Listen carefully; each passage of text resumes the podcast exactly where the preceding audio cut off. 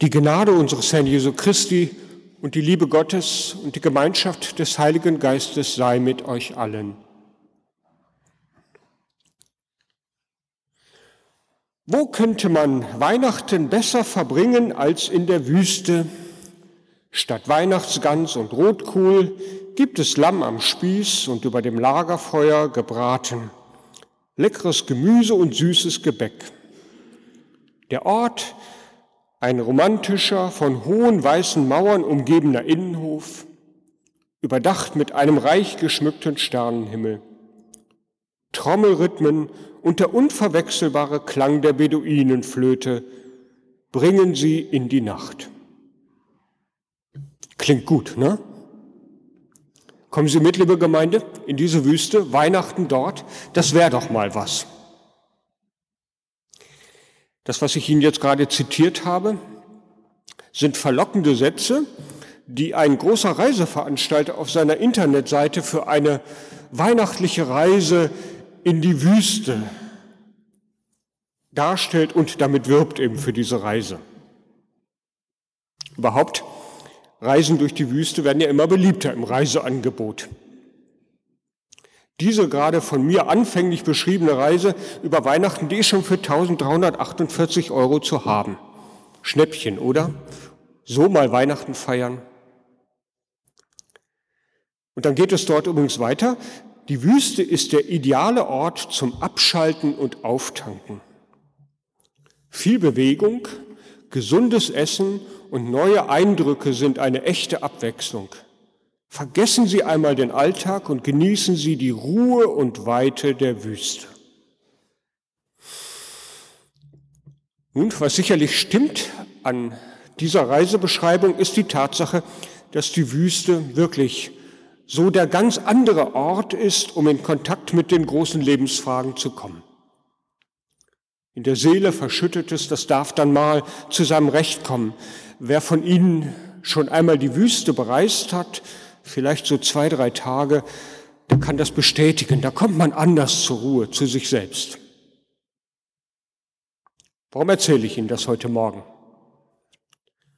Weil auch unser Predigtext uns heute in die Wüste führt. Der Predigtext für den heutigen dritten Adventssonntag, der führt uns in die Wüste und der bringt uns in Kontakt mit einem Menschen, der wie wohl kein anderer das Urbild des Wüstenbewohners ist, zumindest in der Bibel. Nur mit einem Fell soll er bekleidet gewesen sein, kann man dort nachlesen an anderer Stelle, und sich von Heuschrecken und wildem Honig ernährt haben. Spätestens jetzt wissen Sie, von wem ich rede, von Johannes dem Täufer. Ja, die Begegnung mit ihm, die muss auch für die Menschen damals so eine Art Rückzugsort gewesen sein aus ihrer vertrauten Umgebung und ihrem vertrauten Alltag. Die Menschen müssen, so lesen wir es gleich mehrfach in den Evangelien, zu Hunderten zu ihm hingepilgert sein. Und das wohl nicht ohne Grund. Es waren, wie heute vermute ich mal auch, viele von denen, die so ein Reiseangebot annehmen, es waren Menschen auf der Suche aber eben nicht auf der Suche nach irgendwie der schönen Verschnaufpause, sondern es waren Menschen auf der Suche nach dem Sinn, nach dem Leben und nach Orientierung. Sie wollten wissen, worauf es ankommt im Leben. Hören wir einmal, was die Menschen dort nun von Johannes, dem Täufer, zu hören bekommen. Ich lese uns unseren vorgeschlagenen Predigtext aus dem Lukas-Evangelium im dritten Kapitel. Im 15. Jahr der Herrschaft des Kaisers Tiberius, als Pontius Pilatus Statthalter in Judäa war und Herodes Landesfürst von Galiläa und sein Bruder Philippus Landesfürst von Iturea und der Landschaft Trachonitis und Lysan, Lysanias Landesfürst von Abilene, als Hannas und Kaiphas hohe Priester waren, da geschah das Wort Gottes zu Johannes, dem Sohn des Zacharias in der Wüste. Und Johannes kam in die ganze Gegend um den Jordan und predigte die Taufe der Buße zur Vergebung der Sünden, wie geschrieben steht im Buch der Worte des Propheten Jesaja. Es ist eine Stimme unseres Predigers in der Wüste. Bereitet dem Herrn den Weg, macht seine Steige eben.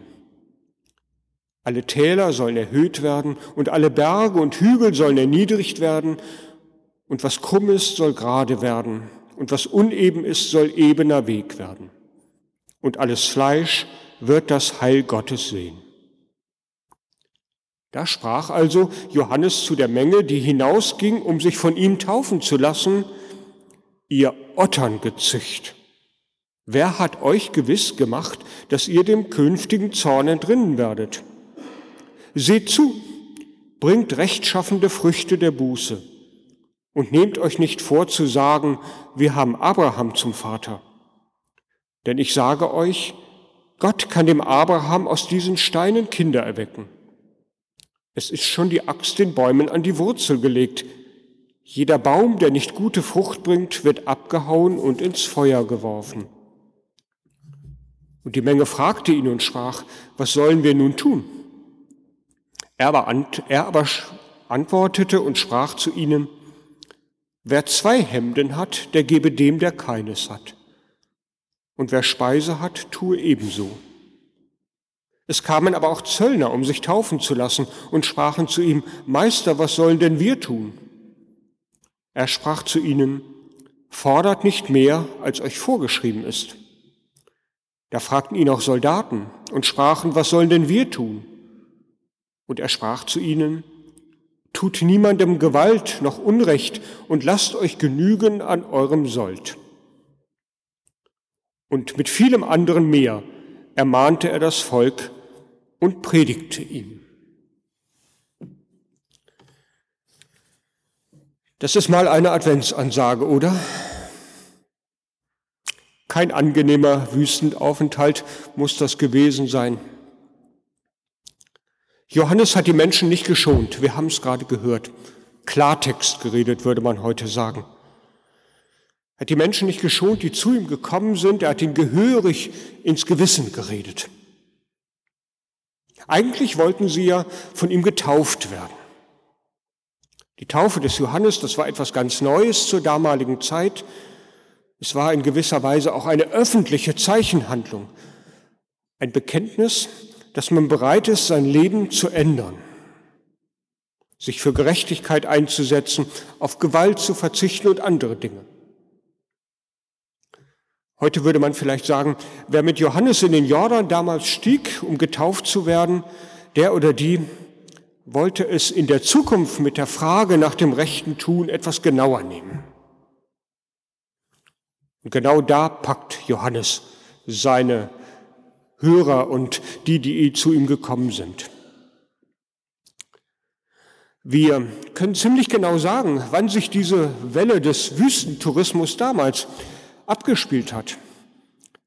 Wie immer legt der Evangelist Lukas Wert darauf, seinen Bericht von den Lebensumständen Jesu historisch genau einzuordnen. Wir kennen diese Vorliebe ja auch aus dem Weihnachtsevangelium, in dem vom Kaiser Augustus die Rede ist und von jener Zeit, in der Quirinus Statthalter in der Provinz Syrien war. Und so jetzt auch hier bei Johannes. Lukas nennt das 15. Regierungsjahr des römischen Kaisers Tiberius. Er erwähnt Pontius Pilatus, den wir aus der Passionsgeschichte kennen, sowie Herodes und dessen Bruder. Und zuletzt bringt Lukas auch noch zwei der damaligen hohen Priester ins Spiel, Kaiphas und Hannas. Und damit ist klar, dass wir uns mit größter Wahrscheinlichkeit so um das Jahr 28 oder 29 nach Christus befinden. Wenn Lukas das so genau datiert, dann will er, glaube ich, damit sagen, ihr lieben Menschen, das, was ich euch jetzt erzähle, das ist die Geschichte von Menschen aus Fleisch und Blut. Das kann ich genau datieren. Da und da ist es gewesen. Eine Geschichte, die den Rahmen bildet für jene andere, die ich euch dann auch erzählen werde. Wir werden sie in ein paar Tagen hören, ja dann am Heiligen Abend und am Weihnachtsfest. Es gibt übrigens überhaupt eine ganze Reihe von Übereinstimmungen zwischen dem Bericht von Johannes dem Täufer und dem von Jesus von Nazareth. Sie werden gleich merken, warum ich darauf hinweise. Beide sind kunstvoll miteinander verwoben. Wobei Lukas schon ganz schnell eine Rollenzuweisung vornimmt. Der eine, nämlich Johannes, das ist der Vorläufer. Und der, der dem, also der, der dem anderen gewissermaßen den Weg bereitet. Der andere Jesus ist der, und dem es dann bald eigentlich gehen wird. Zu Lebzeiten der beiden war dieses Verhältnis, glaube ich, nicht immer so ganz eindeutig geklärt. Der Kreis um Johannes und der Kreis um Jesus, so sagen manche Ausleger, stand durchaus in Konkurrenz zueinander.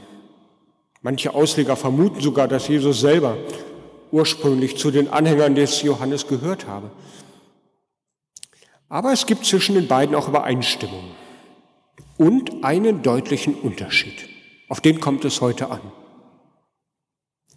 Beide predigen die Nähe des Reiches Gottes. Gott wird bald kommen. Und beide predigen die, Umkehr, die Notwendigkeit zur Umkehr.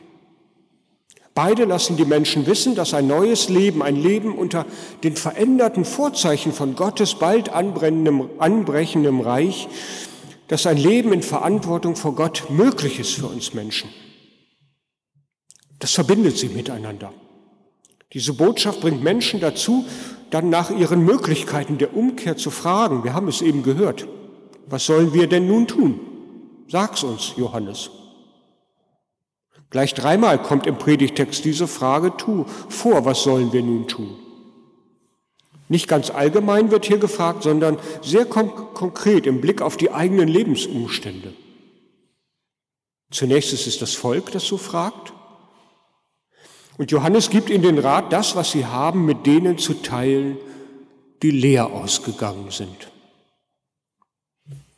Das klingt zunächst einmal ganz banal und einfach. Ich glaube, das war es aber gar nicht. Es werden wahrscheinlich nicht in erster Linie einfach die Reichen gewesen sein, die sich auf den Weg in die Wüste gemacht haben damals, sondern die, die ohnehin schon knapp betucht waren, sage ich einmal und für die das Teilen nochmal eine ganz besondere Herausforderung bedeutete, weil es damit ans Eingemachte ging. Und die deswegen, damit auch die anderen überleben können, trotzdem das geben sollten. Wir merken, ein bisschen Aktualität ist da drin. Das ist ja eine Thematik, die auch uns in Deutschland nicht unbekannt ist. Teilen, Gerechtigkeit, Armut. Am Freitag in der Lippischen Landeszeitung, vielleicht haben Sie es auch gelesen, wenn Sie die lesen, gleich auf der Titelseite mit einem Foto. Armes Ruhrgebiet stand dort und daneben ein Foto, ich glaube aus einer Stadtküche für Bedürftige. Es war ein Ausschnitt aus dem Armutsbericht 2019 des Paritätischen Wohlfahrtsverbandes. Das Ruhrgebiet, heißt es dort, sei die Problemzone Nummer eins in Deutschland, aber auch andere Regionen in Westdeutschland würden immer mehr zur Problemregion werden. Die Schere zwischen Arm und Reich würde immer weiter und schneller auseinandergehen. Wir kennen die Berichte über wachsende Altersarmut und die Diskussion um die bedingungslose Grundrente. Alles Hinweise, dass wir auch wissen, das ist ein Thema, was auch heute aktuell ist. Es geht um die Verteilung, es geht um Gerechtigkeit. Das wird in Zukunft immer mehr Gewicht gewinnen. Und heute hören wir am dritten Advent, auch Johannes damals sagt schon, Achtung, das behaltet mit im Blick, wenn ihr auf dem Weg seid zum vollendeten Reich. Schon jetzt seid ihr, oder ihr seid noch auf dem Weg, aber habt das mit im Blick. Das ist eine eurer Aufgaben. Und dann dann kommen schließlich die Zolleinnehmer, die Zöllner und fragen genauso, was sollen denn wir tun? Und Johannes gibt ihnen den Rat, fordert nicht mehr, als euch vorgegeben ist. Auch da geht es, glaube ich, um Gerechtigkeit. Und dann fragen die Soldaten, tut niemandem Gewalt, fragen, was sollen wir tun? Und Johannes sagt, tut niemandem Gewalt oder Unrecht an und lasst euch genügen an eurem Sold.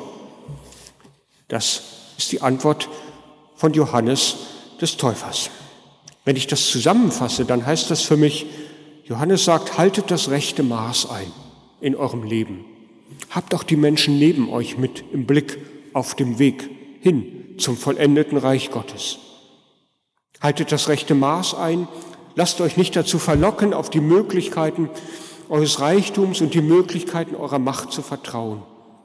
Gebt eurem Leben eine andere Grundlage, speist euch aus anderen Wurzeln.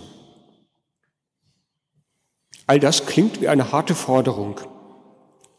Aber ich glaube, sie ist damals etwas anders verstanden worden, sonst wären gar nicht so viele immer wieder zu ihm hingelaufen, zu Johannes dem Täufer. Mit vielem anderen mehr ermahnte er das Volk und predigte ihm. Das ist der letzte Vers unseres Predigtextes. Das rechte Handeln begründet also das Heil der Menschen bei Johannes. Tut etwas dafür, damit er am Ende zum Heil kommt. Dies ist das, was Johannes den Menschen gesagt hat und was sie ihm wohl auch abgenommen haben. Und jetzt deutet sich schon an der Unterschied zu, Jesus, der danach kommen wird. Eigentlich, liebe Gemeinde, ist der Advent ja eine Zeit, um genau darüber nachzudenken, genau über diese Fragen. Im Ablauf des Kirchenjahres ist der Advent wie die Passionszeit, eine Zeit der Besinnung, der Vorbereitung. Das Violett hier an der Kanzel, am Altar zum Beispiel, das ist ein Hinweis darauf, wir sind in der Vorbereitungszeit. In der Realität ist der Advent, das wissen wir alle längst, aber zur Vorweihnachtszeit geworden. Das Weihnachtsfest wird immer, immer mehr schon nach vorne gezogen im übertragenen Sinn. Das mag sicherlich manchen Wünschen entsprechen von Menschen, aber ich glaube, es nimmt uns eine gewaltige Chance. Nämlich die Chance, wie heute Morgen noch einmal zu denken, darüber nachzudenken, wo stehen wir jetzt und was können wir tun. Die Chance, dann auch an Weihnachten wirklich den Stern über dem Stall ganz neu leuchten zu sehen und die Botschaft der Engel mit ganz neuen Ohren zu hören. Euch ist der Retter geboren und der will euch nun helfen auf dem rechten Weg. Kein Wunder also, dass Johannes im Advent eine wichtige Rolle spielt. Dass er der ist, der uns Hilfestellung geben will, uns auf den Weg der Weihnacht richtig einzustellen. Aber da ist eben dieser Unterschied zwischen Johannes und Jesus. Genau wie zwischen Advent und Weihnachten. Johannes, wir haben es noch im Ohr, der legt den Schwerpunkt auf die Möglichkeit von uns Menschen. Wir können das. Ihr könnt das. Und bei Jesus ist es, dass wir hören, Gott wird Mensch, weil er uns Menschen sieht und weiß um unsere Schwäche, weiß, dass wir nicht alles können. Mensch wird, um sich mit uns auf den Weg zu machen und am Ende tatsächlich zum Heil zu gelangen. Das ist der große Unterschied. Und darum ist Advent Vorbereitung und Weihnachten feiern und den Stern neu wahrnehmen über dem Stall und die Aussage der Engel des Engels, euch ist der Retter geschenkt. Im Grundsatz ist also die Wüstenerfahrung durchaus eine heilsame. Liebe Gemeinde, Jesus selber hat sich auch ja immer wieder, das wissen wir, in die Wüste zurückgezogen, um neu zu Kräften zu kommen und um Gott ganz nahe zu sein. Insofern haben die Reiseveranstalter, die Wüstenreisen anbieten, vielleicht doch etwas ganz Richtiges bemerkt, nämlich es ist ein Punkt, wo man zur Ruhe kommen kann zu etwas ganz Zentralen. Aber Jesus ist nicht in der Wüste geblieben, sondern er hat sich dann immer wieder dem Leben zugewandt und hat auch mit den Menschen dann gefeiert, so wie wir nach dem Advent an Weihnachten zum Feiern eingeladen sind. Sein Leben, Jesu Botschaft beinhaltet also den großen Unterschied. Sein Leben wird selber zum sichtbaren Beleg dafür, dass wir den Erfolg nicht selber machen können. Von ihm können wir lernen, dass uns das Wesentliche im Leben als Geschenk widerfährt. Dass wir es gar nicht mit eigenen Kräften richten können und müssen. Am Ende brauchen wir Gottes Zuwendung und Barmherzigkeit. Der, auf den Johannes hinweist, der bedeutet genau diese Zuwendung. Dieser Jesus, der war sich nicht zu Schande, zu schade, um unsere Grenzen dann auch auf sich zu nehmen und sie am Ende zu überwinden. Und so hat er den Anfang aus der Wüste, den Weg aus der Wüste beschritten. Dritter Advent, liebe Gemeinde. Wie der Advent, so hat auch die Wüstenzeit dann aber ein Ende. Weihnachten kommen wir hier wieder zusammen. In dieser Kirche oder an anderen Orten, wo wir mit unseren Familien oder Verwandten oder Freunden Weihnachten feiern. Dann kommen wir wieder zusammen und dürfen ganz neu auf diesen Stall schauen und auf das, was Johannes noch angedeutet hatte, wo er gesagt hat, ihr könnt es versuchen zumindest. Und dann dürfen wir feiern, Gott hat sich auf den Weg gemacht, um uns zu helfen und uns das Heil schon zu geben. Wir müssen also gar nicht in die Wüste reisen, wie am Anfang, auf das Reisegut angehen, 1348 Euro ausgeben dafür, sondern wir dürfen selber einfach zusammenkommen in ein paar Tagen und neu hören, dass Gott uns das Heil schenkt, das uns helfen will, aber dann auch wieder ins Leben hinauszugehen und in dem Sinne zu leben, dass andere von diesem Heil auch erfahren, durch Gerechtigkeit, durch Zuwendung. Und dann wird vielleicht deutlich werden, was Jochen Klepper in seinem schönen Adventslied zusammengefasst hat. Wir werden es gleich singen. Noch manche Nacht wird fallen auf Menschenleid und Schuld.